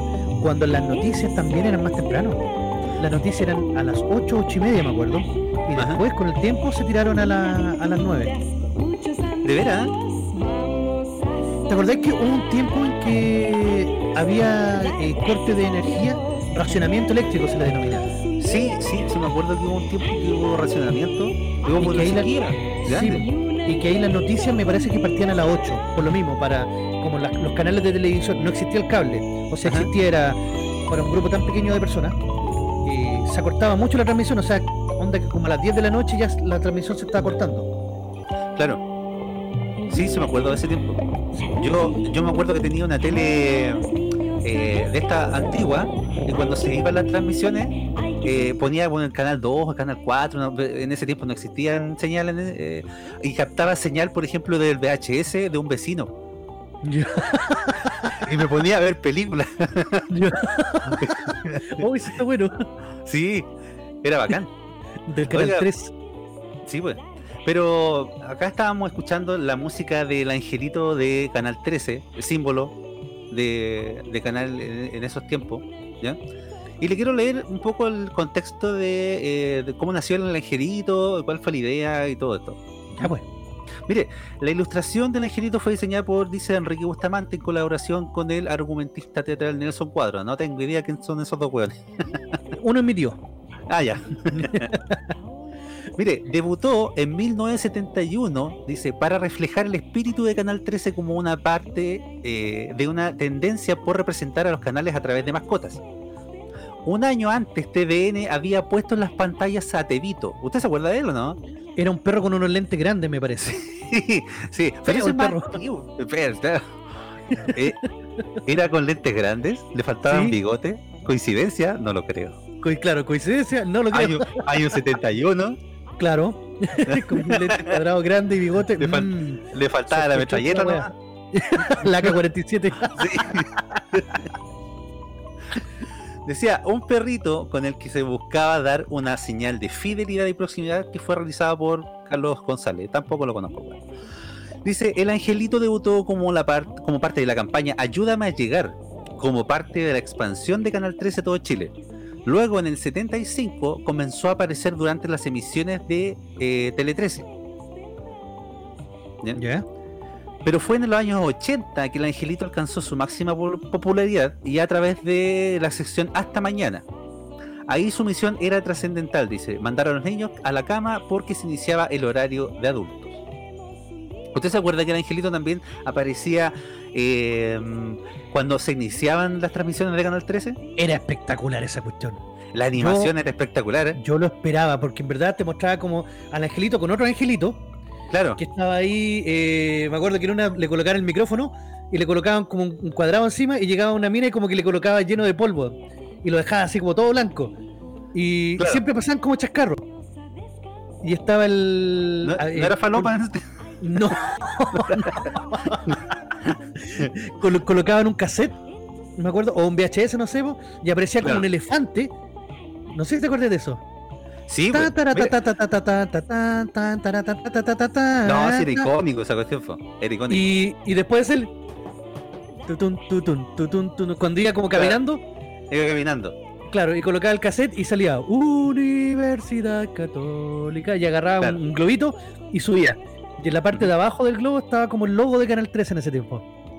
Mire, acá, siguiendo con el artículo, dice... em, es por, la, es por esta caricatura que a Canal 13 se le conoció durante muchos años como el canal del Angelito. El Angelito de Canal 13 se mantuvo de manera ininterrumpida en las pantallas hasta el 99. Harto. Cuando entonces el director Jaime Belolio, que no es el mismo weón que está en la moneda, Claro, no es el mismo. no, no es el mismo, decide hacer un cambio en la imagen corporativa de la estación, prescindiendo de la caricatura. Posteriormente, el personaje realizó apariciones en momentos cruciales del canal, uno de ellos en los 50 años de vida de la casa televisiva. Mire, aquí voy a contar un poquito lo que usted decía, ¿ya? Decía, cuando se iniciaban las transmisiones de Canal 13, se podía ver a un grupo de angelitos, un sonidista, un tramoya y un camarógrafo, acompañados de un director de televisión. ¿Se acuerda que estaba el director ahí también de ¿Verdad? Y que hacía así, sí. Sí. A ellos se suma un pintor, quien en uno de los momentos más graciosos le mancha el traje al angelito de Canal 13. ¿Se acuerdan de esa parte, no? No, de esa parte no me acuerdo. ¿No? Que está pintando el, el pintor y le mancha el, el traje al angelito. Dice quien termina en ropa interior, avergonzado Ah, sí. mientras espera una nueva muda. Sí, ¿verdad. Dice Sí, que había como con la rodilla doblada, así como. Sí. moviéndose así. había una angelita también, y la angelita lo mira. Una angelita rubia. Claro, una angelita rubia. Sí, ¿eh? Para ver si el angelito era negro. claro. Claro. Dice, luego una angelita maquilladora le aplica cantidades descomunales de polvo a la mascota de la casa televisiva. Ahí preguntaba yo de dónde venía el polvo. claro. En medio de los preparativos aparece un elefante rosado, el que sale desde una caja y realiza unos cómicos pasos de baile. Sí. Es ahí cuando comienza a sonar la música de Universidad Católica. ¿Se acuerda? Mm. Y la voz de Sergio Silva con la frase que todos recordamos. Aquí comienza sus transmisiones la Corporación de Televisión de la Universidad Católica de Chile. Sí, Corporación de TPN, sí. Yo me acuerdo cuando estaba de, estaba de vacaciones del colegio cuando era chico y yo me despertaba temprano para ver esa vez. Es que en verdad era como el momento épico de Canal 13. Sí. En ese tiempo, sí. Mira, Don Paco Sí. nos dice que Tevito era un conejo. Ah, era un conejo. No, no era un perro. ¿Estás sí. seguro? Mire que ya se han mandado algunos mandelazos. O Don Paco también se está mandando un bandelazo. Sí, ¿no? para mí como un mandelazo. Ya profe, usted, en el bloque, conejo. usted en el bloque Ya. pasado se mandó un bandelazo. Yo le dije que Morante con compañía había empezado por ahí por el año 2000. Eh, sí, pues, sí, partió el año ¿Sí? 2000, entonces sí, efectivamente existía Morandé con compañía cuando la U ganó por última vez en el Monumental. Ya. Entonces le vamos a creer hasta el 50% más, don Paco. Vamos a corroborar la información de si Tevito era un conejo o era un perro. A mí, yo, yo me acuerdo del perro con la metralleta. Yo me acuerdo. o sea, yo me acuerdo que tenía las orejas largas, pero la oreja hacia abajo. Claro. Sí, pues. Entonces, claro, si era un conejo, bueno. Pero ahora, claro, estaba hablando del angelito. Claro. El angelito de la Universidad Católica, que era, en, en verdad era, er- era muy entretenido verlo cuando uno era cabrón chico.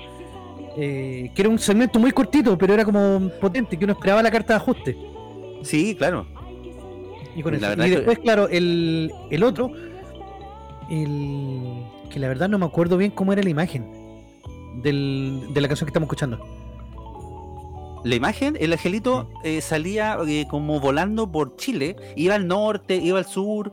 eh, lo que pasa es que tiene dos versiones la canción, la canción para hacer dormir a los niños. ¿Ya? Eh, se remasterizó por ahí por eh, los años 90, la animación también se, se remasterizó. Eh, ve, Don Paco dice que ahora dice que es un perro. Mandó un Mandela. con, con razón es hincha de la UPO, ¿ves? Metiendo el dedo más en la herida ahí. Y eh, la animación, como le digo, se remasterizó en los años 90 y eh, esa animación tenía la canción que ahora estaba- estábamos escuchando eh, y viajaba por Chile, iba por ejemplo a donde, no sé, una niña aymara, una niña mapuche eh, y los hacía dormir. Eh, eran, eran como varios íconos y varias partes de Chile donde iban angelitos. Ah, por eso, ya. Claro. Y ahí empezaba la canción, los niños iban a dormir, se lavaban los dientes, se veían los papás que los arropaban y que les cerraban la puerta, así, ah, que todo tan lindo. Oh. Oh. Era, Pero era, era para era competir con el Tata Colore, ¿o no? eh, creo que el Tata Colores salió después, creo. No tengo el dato. A mí me parece que Tata Colore era como del 90 por ahí. ¿Sí? Sí, pero Puede me ser, del puede ser otro. que a lo mejor TVN haya sacado el Tata Colores para poder competir con el Angelito también. Pero eh, el Tata Colores, sin embargo, fue también eh, cortito, pero fue muy icónico. Sí, yo tengo esos recuerdos, de, obviamente de cuando era chico, sí. Exacto. Así que eso, pues, profe. Quería ah, recordar un poquito ese, ese jingle de esa cancioncita de, de- del angelito, que bueno, ahora los niños ya no la tienen y, y los canales ya no dan este tipo de programas. Ni siquiera dan programas para niños. No, no, ya no. Ahora tenéis que ver los, los puntos 2 en, la, en, en las teles. Exactamente. aquí estoy mirando lo que nos ¿Eh? envió Don Paco sobre Tevito y efectivamente en un primer momento Tevito un perro que andaba con un tambor atrás, así como ¿Sí? los chinchineros. ah, era comunista, y el pues. Y el conejo es otro, es otro personaje. Ah, era otro personaje. Sí, ¿Sí? de 1981. ¿No era el de los maní? ¿O ese No. otro conejo?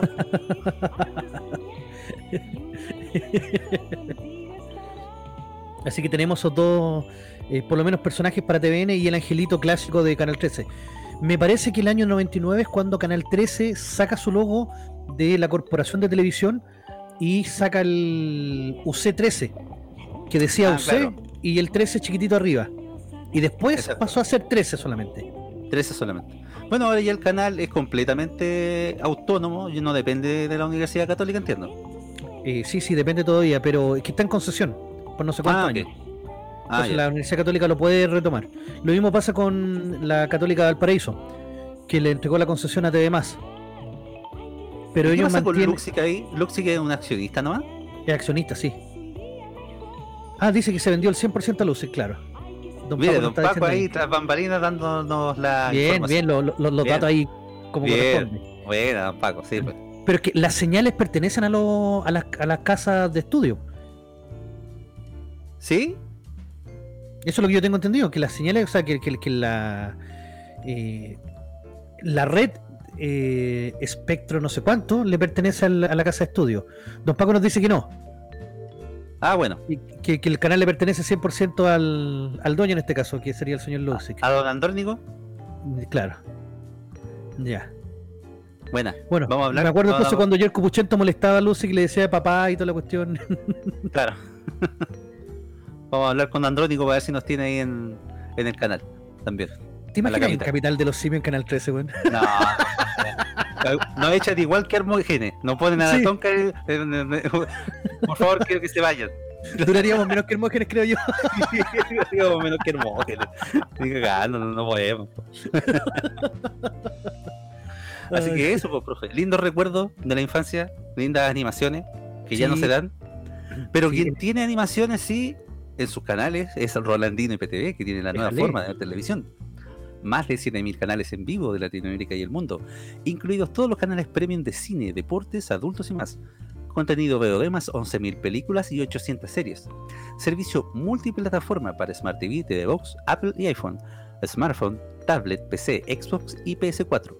Soliciten su demostración gratis de 3 horas y se mencionan a Capital de los Simios, tendrán un descuento al contratar el servicio. Para más información o consultas, comuníquense directamente al WhatsApp de Rolandino, el más 569 78 69 0812, más 569 78 69 0812. Rolandino IPTV, la nueva forma de ver televisión. Bravo, grande, grande, Roland. Excelente. Oiga, profe, le tengo un regalo. Dígame. Mire, en este capítulo, donde estamos saliendo en vivo, en .fm.cl, voy a ser solidario con usted. Y esta vez voy a unirme a su sección y vamos a hablar de los premios Oscar. ¿Qué le parece? Éjale, buenísimo. En lo que resta del programa. Buenísimo. O sea, vamos a tener eh, la crítica del Oscar completita. Exactamente. Ya. Sí, pues. Me parece. Me parece bien, me parece bien. Ya, pues, premio Oscar, premios que nos dejaron bastantes sorpresas, creo yo. Fue bastante potente el- la entrega. Eh, ayer estuvimos en transmisión con Don Paco y con Feña. Y también hablábamos de eso, específicamente de que nos había sorprendido mucho que la entrega de los Oscars estuviera tan. ¿Cómo decirlo? ¿Pagada?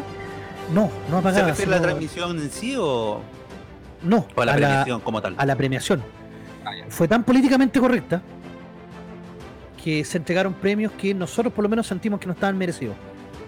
Que entregaron premios como para dar un, un saludo a la bandera. Y esto fue como bastante frustrante, sobre todo con, con nominación y con, y con premios bastante altos. Le quiero hacer una pregunta, don Station. ¿Usted Dígame. qué película alcanzó a ver de las que estaban nominadas? Mire, yo vi El Padre, vi... eh, ¿Cuál fue la otra? La de la mina esa que busca venganza por la Promising Young? Woman. La verdad es que no vi más películas, profe, por falta de tiempo, pero sí vi sus eh, eh, pildoritas que habían en, en YouTube y me informé desde ahí. Ya, genial. Y la verdad es que dentro de todas las películas, a mi juicio, a mi opinión, dentro de todas las películas que habían nominadas como mejor película en esta pasada, yo creo que El Padre salía ganando con creces, creo. O sea, nosotros estábamos entre El Padre y El Juicio de los Siete Chicago, que fue una película muy entretenida que a mí me sorprendió también mucho. Pero Nomadland, yo sabía que le iban a dar el premio, porque era como el momento para entregarle el premio a Nomadland. Como digo, políticamente correcto. ¿Y usted sabe por qué le dieron el premio? Porque era, bueno, le habían dado el premio a la, a la- a mejor directora, habían dado el mejor premio a mejor actriz, y porque habla de una realidad que estaba ocurriendo en Estados Unidos, que si bien en la película habla del 2011, en la actualidad también estaba ocurriendo. Entonces, es un tipo de película esta que es como para premiar lo que, lo que está pasando ahora, pero una película completamente olvidable. Claro. Mire, yo estuve viendo en algunas partes eh, cómo había sido tan políticamente correcta esta premiación y decían que eh, la película, ah, digamos, la que fue premiada como mejor película, fue premiada también como mejor directora. eh, esta persona, no, no recuerdo el nombre de directora, por ser la primera asiática eh, o por ser de una etnia que no era obviamente norteamericana y que por eso más que nada le dieron el Oscar a ella y a su película. Si ayer decíamos, faltó que fuera trans, negra, porque ya era asiática y mujer. Entonces le faltó trans, morena, para haber hecho el pack completo, ¿cachai? Oiga, profe, mire, le doy un dato y esto no es chiste. De aquí a 2024, la academia va a tomar algunos ajustes para poder postular a los Oscars. O sea, mire, si las películas, por ejemplo, quieren postular a un Oscar, tienen que tener eh, de partida algún protagonista o algún, eh, digamos, dentro de sus actores, algún actor negro de partida. También tienen que incluir a las minorías, homosexuales, transexuales, lesbianas, LGTB y todas esas mierdas que existen ahora. De aquí al 24, de aquí al 2024, si las películas no contienen estos ítems, no pueden postular a ganarse un Oscar. Chuta. De Pero- ninguna forma. Pero puedo colocar un negro que haga el aseo o recoja algodón, no sé. Sí, yo creo que sí. Bien, ahí tenía un negro. claro, está cumpliendo con el requisito. Está A un track que sea requisito. pateado por unos nazis tampoco, ¿no? Es diabólico, profe. Mira que, acuerde que eh, América X, la película del 98 de Edward Norton, fue tan polémica, pero tuvo los premios Oscar y, y casi no está, porque mucha gente no entendió el verdadero mensaje y, y pensaron que era una, una alegoría a los nazis. Claro. Cuando en verdad la película trata es todo lo contrario. Completamente lo contrario, exacto. Ay, qué buena película esa de Edward Norton. No, muy buena película. Peliculaza. Oiga, pero enfoquémonos en los Oscars. Enfoquémonos en los Oscar. Miren, partamos con la lista de los ganadores. Ya pues, Mejores efectos visuales. Tenet. no la cacho. La película de Nolan que eh, salió a mitad de año. Una película que es como bien incomprendida. Ah, una tipo Inception, algo así. Sí, sí. Ya. Pero Sí, eh, fue como el premio consuelo que le dieron. Porque no tuvo Mm, más nominaciones, no. Igual fue como raro. Mejor corto documental, Colette. No tengo idea porque no vi los cortos. Colette, le voy a hablar de Colette. ¿ya? A ver. Colette se incluyó en un juego de eh, Call of- perdón, eh, Medalla Honor que salió para eh, dispositivos VR, que en este caso son Oculus y no me acuerdo cuál fue el otro Valve, pero es un juego de realidad virtual. ¿ya? Y es un juego de medalla de honor. No sé si usted conoce los medallas de honor. Se basan en Sí. la Primera Guerra Mundial, Segunda Guerra Mundial. Y en ese juego, eh, cuando por ejemplo usted terminaba una misión, venían algunos cortos. ¿ya? Ese juego fue Ah. exclusivamente eh, hecho por eh, la desarrolladora de videojuegos. De hecho, eso es uno de los primeros cortos que gana un Oscar eh, y se le atribuye a un videojuego. Oh, qué buena. ¿ya? Después Porque ni siquiera- corto Basado en un videojuego. Es parte del videojuego. es parte del videojuego. ¿ya? Uh, buenísimo. Eh, y después el corto, obviamente, que cuando salió el, el juego, lo liberaron para que también pudieran eh, verlo otras personas sin estar comprando el juego ni nada de eso. Oh, genial. Bueno, por eso ganar el Oscar también hay, eh, se nota ahí. Claro. Oh, buenísima, buena, buena historia, esa no tenía idea. Después dice, mejor corto animado. If anything happens, I love you. Ah, si algo me llega a pasar, eh, te amo. Me parece que ese está en la carpeta Ronaldino, lo vamos a tasar. Vamos a tasarlo. Sí, Me parece que está. Mish. Mejor corto de acción. Do Distant Strangers. Eh, Yo este Me- año no vi ningún corto, profe. Mejor sonido. El sonido del metal. Ay, a ver, a ver, a ver. A ver, el sonido del metal. Película. No sé qué mierda está haciendo yo. Una película independiente tipo Sundance. Mala. Es mala película. Por mala, para que aprenda. Me faltó una ahí. La estoy confundiendo con la de Amazon, no es la misma, ¿cierto? La de Amazon Prime, la del baterista que queda ¿La sordo. del baterista? ¿Sí? Sí. Mala, weón. Es mala. ¿Es mala? mala. Es Final que estaba bueno tráiler. La interpretación, sí, pero claro, como el sonido propiamente tal te, te hace que tú te pongas en el punto de vista de la persona que está quedando sorda, yo creo que por eso tiene el, el- Oscar a mejor sonido, pero no sé, no me gustó, por lo menos a mí no me gustó. Mejor vestuario, La Madre del Blues, decepción. ¿También? Esa, esa película, profe, no estaba dentro de la lista, por lo menos que yo tenía como para para nominaciones o, para premios. ¿Sí que hay, profe? Don Paco. No, el profe se nos fue. Oh, algo le pasó. Sí, chuta. ¿Ve? Eso, es- eso le pasa por depilarse la ceja. Se convirtió en el tío Cosa y desapareció. Ahí está. Ups, me caí. I did it again. No, eh, bueno, estaba hablando de, Bueno, de que el, la madre del Blue ganó el, a mejor a mejor vestuario cuando debería haber sido Mank. Para mí Mank tenía el mejor vestuario. La madre del Blue es de época. Pero Mank, que también es de época, yo creo que el vestuario está mejor logrado, a pesar de que es en blanco y negro. Pero bueno, le dieron los Oscar a la madre del Blue. Mejor maquillaje y peluquería, a la madre del blues también. Mejor edición, el sonido del metal. Y aquí también nos agarramos a puñeta ayer con los cabros. eh, eh, ah, emputecidos. ¿sí? ¿Por porque qué?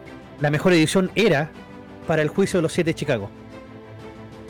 Te mezclaban imágenes reales con imágenes de lo que de lo que la película estaba mostrando eh, con una fluidez tan bacán. Hacían de repente flashback que no te das ni cuenta cuando estáis en medio del juicio, estás hablando y de repente ¡pum! Aparecen acá mostrándote lo que está ocurriendo, se van al pasado, te mezclan imágenes reales. Bueno, el- la edición de la película es maravillosa. Y, y no ganan, es como. uf, y se la dan al sonido Pero- del metal. Usted, usted vio el sonido del metal, ¿cierto? Sí, sí. Por eso te digo que la película es fome, es mala, para que aprenda. Para que aprenda. bueno, a lo mejor por eso le dieron el Oscar, para que aprenda, por malo. Para que aprenda por mala. Claro. Mejor banda sonora. Ah, no, perdón. Primero, mejor canción original. Fights for You, de Judas y el Mesías Negro. Creo que esa es una muy buena canción, decían. Sí, pero que como es canción que sale al final, así como cuando están los créditos. Me, me, Pasa sin Me. pena ni gloria. sí. Mejor banda sonora, Soul, toda la razón. Sí. Qué buena esa película. No, No, esa banda es sonora es maravillosa. es maravillosa. De verdad que es maravillosa la banda sonora. Mejor diseño de producción, lo ganó Mank. Ya. Ah, bueno, ahí. Mank con su segundo Oscar al final termina ganando más Oscar que el Ciudadano Kane. ¡Qué injusticia! ¡Qué injusticia! Porque también ganó mejor dirección de fotografía. Ah, también ganó. Sí, gana dos Oscar. Una película que el 10% del Ciudadano Kane que ganó uno, gana dos. Ajá. Chuta. Ay, ay, ay. No, pero los dos Oscar que ganó igual también. Mejor diseño de producción y mejor fotografía, sí, sí. También ganado. Mejor largometraje documental, y aquí todo Chile estaba llorando. Ah, claro, acá estábamos con el viejito ahí, don. ¿Cómo se llama? ¿Don Manuel? ¿Don Juvenal? ¿Cómo se llama el viejito? Manuel. ¿Don Manuel? Don Sergio, don Sergio. Don Sergio. Don Sergio. Eh, no, estábamos llorando porque apareció Piñera. Con cadena nacional y cagó toda la cuestión. Cagó toda la. A lo mejor Piñera les dijo, bajen a estos weones de la capital porque si no, me- no, me, no me van a escuchar a mí. Van a estar todos Capaz, escuchando a la capital. Capaz, y ahí fue que no, no- nos bajaron. Claro. El mejor largometraje documental ganó My Octopus Teacher, o mi maestro Oiga. pulpo. ¿Y usted vio a la gente topo, no? ¿Sabes que no, no la vi al final? No la vio al no me final. dio el tiempo para verla, no. La vieron en canal abierto igual. La gente que la vio me dijo que sí, que era una buena película, que al, al final, O sea, documental, no es película. o sea, como documental, que al final igual es bueno, que te muestra varias cosas que uno para dejarte pensando. Claro. Pero más allá de eso, no. Y el, el- por las imágenes que vi del el maestro Pulpo, Ujú. se, se veía potente, se veía potente que Sí. estaba como bien hechito, así, como Bueno, que dan ganas de verlo. Sí. Hay que verla. Mejor película animada, Soul. Eh, Era que no. Eh, era que no. Sí. Mejor película internacional de Dinamarca, Another Round. No la cacho. Y ojo, que esta película yo vi el tráiler y es una cosa que hay que ver. Es una película que, que por lo que se ve, más encima que el, el- el actor que tiene es un actor muy, muy conocido europeo, eh, yo creo que sí va, va a valer la pena. Así que yo creo que durante la semana también voy a estar viéndola y, y vamos a hacer algún resumen en- para la capital de los simios. Excelente. Mejor guion adaptado. Christopher Ha- Hampton, Troy Lanceller por El Padre. Ah, era que no, profe. Obviamente. La verdad ahí se lo merecía. Sí. Mejor guion original. Emerald Fennel por Promising Young Woman. Eh, eh, bueno, es que dentro de las categorías, que dentro de las películas que había, no. O sea, est- esta eh, mejor guion original competía con El Juicio de los Siete de Chicago. Mejor guion Ajá. original. Eh, Pero- No gana bien. O sea, yo, yo creo que. Mira, que la película no esté tan bien dirigida no significa que el guion se- sea malo. O sea, tuvo unos No. pequeños agujeros, pero Claro. yo encontré la película entretenida, me entretuve hasta el final. No era para ser mejor película, no. Pero como mejor guion original, la idea la encontré muy buena. Y muy jugada la, idea de mezclar una película romántica con una historia de venganza a lo Tarantino. Sí, sí, la verdad que dentro de esa categoría yo creo que tal vez está bien. Porque lo- a, ju- a- a diferencia de los siete Chicago, que es también una película más histórica, eh, mejor guion original, anda bien. Promising Claro. Woman. Tenemos mejor actor de reparto, Daniel Kaluuya por Judas y el Mesías Negro. Y también ayer lo tocamos en, en la transmisión. Él no debería haber estado nominado acá. Él ¿No? tendría que haber estado para mejor actor. Pero como se sabía que para mejor actor no iba a ganar, Ajá. porque su actuación no fue mejor que la de Anthony Hopkins o no fue mejor que la de Gary Oldman, ¿Ya? entonces lo bajan de categoría a mejor actor de reparto, dejan a los dos protagonistas como actores de reparto y los nominan a los dos. Y le dan el premio a Daniel Kaluuya. Que dentro del grupo de mejor actor de reparto era el mejor. O sea, a la academia a menos- se la conchó los miedos. Sí, a menos que era Sacha Baron Cohen. El juicio de los siete de Chicago. Se pega una actuación de aquellas Borat. Pero yo creo que no se lo dieron porque era Borat. ¿Sí? Sí. Lamentablemente yo creo que Borat no, no obtiene el, el premio, o sea, Sacha Baron Cohen porque es un actor cómico y porque se ha burlado mucho también de la misma academia. No, claro, obviamente. Entonces, Bueno, ahora que que tiene una estaba actuación seria, Estaba luego tiene una actuación Disculpe, el profe Eli estaba compitiendo por eh, mejor actor de reparto. Sí, está como mejor actor de reparto. Y para mí, dentro de la actuación que se manda en, en el juicio de los siete de Chicago, es, es- es brutal, es muy, muy genial. Porque tiene sus partes cómicas, pero también tiene sus partes serias. Y cuando tiene sus partes serias, wow, que tú quedas así como. Le da una profundidad al personaje brutal. Entonces, yo encontré- bueno, el otro, Daniel Kaluuya, es el protagonista de Fred Hampton y te cuenta su vida o su, eh, su último año de vida. Entonces, si bien igual es potente la actuación que tiene, yo encuentro que lo que hace Sacha Baron Cohen para la película El juicio de los siete de Chicago es más trascendental que lo que hace Daniel Kaluuya, porque Daniel Kaluuya para mí es un actor principal. Pero como digo, por todo Ah. este tema de Black Lives Matter y toda esta cuestión, Ajá. a él lo bajan y Para poder darle el premio. para poder darle el premio, sí. Porque si él hubiera estado como mejor actor y le dan el premio, es para quemar la academia. No, claro, obviamente. Sí. Es para quemarla. Mejor actriz de reparto, Yu Gun Jung de Minari. Y esta No la sí cacho. que fue sorpresa. Es una, una coreana ¿Ya? que actúa en la película Minari, que es la, la abuela. No sé si te acordás Ah, ok. de los trailers la abuela Sí, ya. Sí, me acuerdo. Pero eh, Coleman, que fue la, la actriz del padre, y también se manda un papel muy, muy pero muy potente. Y Amanda Siegfried en Mank también se manda un, un papel que sostiene la actuación de Gary Oldman. Entonces, sí, también este fue como un gesto que se le entrega. Y, lo- y no me gustó eso. Mejor actriz protagonista. Frances McDormand por Nomadland. Nada que decir. Ella es la película. Sí. Sí, es una película muy barata, de 4 millones de dólares. Y ella en el fondo es la película. o sea, y dentro Bueno. por la que estaba compitiendo no. No, no había mucho, mucho peso que digamos tampoco. Eh, ella ya había ganado el Oscar anteriormente, no me recuerdo por cuál, peli- cuál película. Ganó por Fargo Ah, por en el favor. 96 y después ganó hace dos años atrás, no me acuerdo de la película, pero este es su tercer Oscar. Y ¿Tercer pasa Oscar a. Sí, y pasa a encabezar la lista de la mujer que tiene mayor cantidad de Oscar a mejor actriz principal.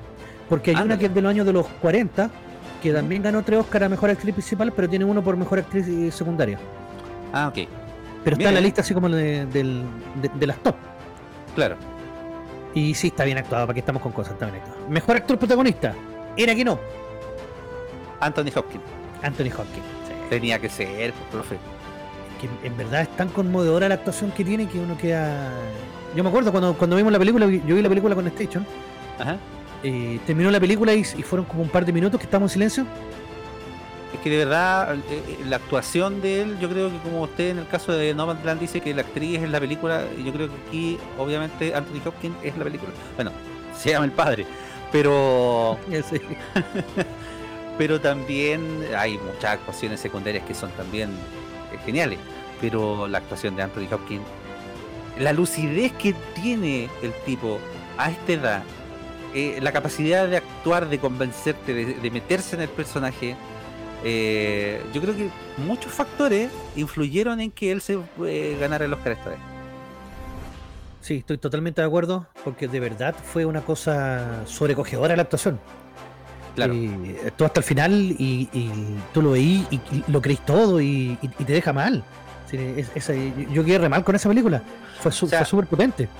Usted, yo no sé si lo ha visto en entrevistas posteriores a la película, pero los gestos, eh, el, eh, el mismo caminar, por ejemplo, eh, la forma de hablar, todo en la película eh, representa lo que es, digamos, el padre ahí. Eh, y, y si usted hace la diferencia en, en, no sé, en entrevistas posteriores que se le han hecho, eh, Anthony Hopkins sigue teniendo una lucidez increíble para la edad que tiene. Tiene Una 83 lucidez años, como increíble. 83 años. Yo digo, a lo mejor este es el último Oscar que va a ganar Anthony Hopkins porque con lo viejo que está, pero esta actuación yo creo que supera a lo que hizo con El silencio de los inocentes. Claro. Para mí es mejor actuación esta. Imagínense la memoria que debe tener ese hombre para poder eh, aprenderse los textos, los guiones. A, a uno, a uno se le olvida la rueda, de repente va a comprar perejil y llega con cilantro. Pero eso es típico, po. Pero Uno, este uno va a comprar, uno va a comprar un detergente y llega con cerveza, weón. No, no sé por qué, weón. no sé por qué. Pero tiene una capacidad de actuación, una lucidez, la verdad que es maestrísima. Después tenemos a mejor dirección que Chloe Zhao con Nomadland. Que cuando yo hice el resumen dije, esta es la favorita, aquí puede ganar eh, Nomadland. Porque es una película lenta, pero está bien dirigida, ojo, aquí yo no estoy... Yo creo que sí está bien ganado el premio. Por lo menos con la gente que competía. Como mejor dirección. Mejor película, Nomadland, no creo que sea la mejor. Es una película que igual te puede conmover y todo lo demás, pero es muy lenta como para ganar. Para mí la pelea de verdad estaba entre el padre y el juicio de los siete de Chicago. Es más no- dinámica los siete de Chicago, entiendo. ¿Cuál? Los siete Chicago es más dinámica, entiendo. Es buenísima. Tiene partes para cagarse la risa, tiene partes para emocionarte, tiene partes para estar serio, partes para emputecerse. Pero está todo en, en tan buena sincronía que, que no se no queda cargada. Y los chistes que te va tirando entre medio no parecen chistes. Entonces, está, está bien hecha, está muy bien construida la película. Y, ojo, que una película de juicio y una película Claro. de juicio histórico era como, no sé, para chuparse un dedo. Oiga, pero- que su juicio, eh, ¿usted a quién le hubiese dado la estatuilla? ¿Entre las dos? ¿Al padre o a los siete Chicago? Eh, los siete de Chicago. ¿Los siete Chicago? Sí, porque es más completa la película. A pesar Sí, de pues. que en el padre Anthony Hopkins actúa genial, eh, la película igual te muestra algo y te deja ahí como metido, sobre todo en el final. Claro. Pero el juicio de los siete de Chicago es algo, es muy palomitera, como diría yo, o como dirían los argentinos, pochoclera, la película. ah, ya. Claro. Eh, eh, película de festivales, película... eh, era para ganar, era para ganar. Película para entretenerse. Claro. De todo, eh, a todo esto la recomiendo que, que- que las vean. Si no la han visto, no hay problema, véanla. Están disponibles en las distintas plataformas. Está disponible también en Rolandino IPTV. Así que véanla. Y esto sería el, todo los Oscar. Todos los, todos los premios. Eh, ¿Usted quedó disconforme entonces, profe? Sí, hay unos premios que no lo habría entregado. Ajá. Que siento que se entregaron solamente por eh, cuestiones de cuota. O para entregarle a gente de porque era de color o porque era gente de minorías raciales. Pero no Claro. porque de verdad fueran los mejores. Bueno, vaya acostumbrándose porque la verdad que esa va a ser tendencia. Y de aquí a unos años más vamos a ver películas de mierda con eh, nominaciones al Oscar y yo creo que también ganándolo. extraordinaria, una mujer extraordinaria. O- Una, una mujer euro, una mujer europea como le dije en el podcast. ¿Cómo era? ¿Ah? ¿Cómo era? Ah, que no tiene teta pero tiene wea. Ahí está. ya, gente. Estamos terminando un nuevo capítulo de La Capital de los Simios, séptimo capítulo de la segunda temporada. Exactamente. Agradecido de la gente que nos escucha. Agradecido a Don Paco también por esta Sí. invitación a hacer el programa en vivo. Muchas gracias, don Paco, por tenerlo despierto hasta esta hora todavía. Exactamente. Así Y- que. Yo, y, un, y un gran saludo a toda la gente que nos escucha y que nos escribe también. Eh, ya, desgraciado, ya te ganaste un saludo. Ya, Juan, Juan, ya, Juancito Soto, ya. Ay, Un saludo, Juan ya. Melón. Dígalo, Ay. Juan Melón. Juan, Juan Melón. Melón, ya, un saludito para ti, desgraciado, ya. Ya, vámonos, profe. Agradecido Vámonos a todos los que nos que- escuchan. Cuídense harto. Mire que el virus todavía anda ahí. Oiga, no tocamos ese tema, pero ya vamos a tocar. Eh, están saliendo algunas comunas de cuarentena. Aprovechen. Eh, aprovechen de quedarse en su casa. Vean esta película. Sí, aprovechen. Escuchen la capital. Eso, compártanla. Denle like y suscríbanse al canal. Exactamente. Cuídense mucho. Nos escuchamos la próxima semana y chao, chao, chao, chao, chao, chao, chao, chao. Esto fue una nueva edición de Capital de los Simios.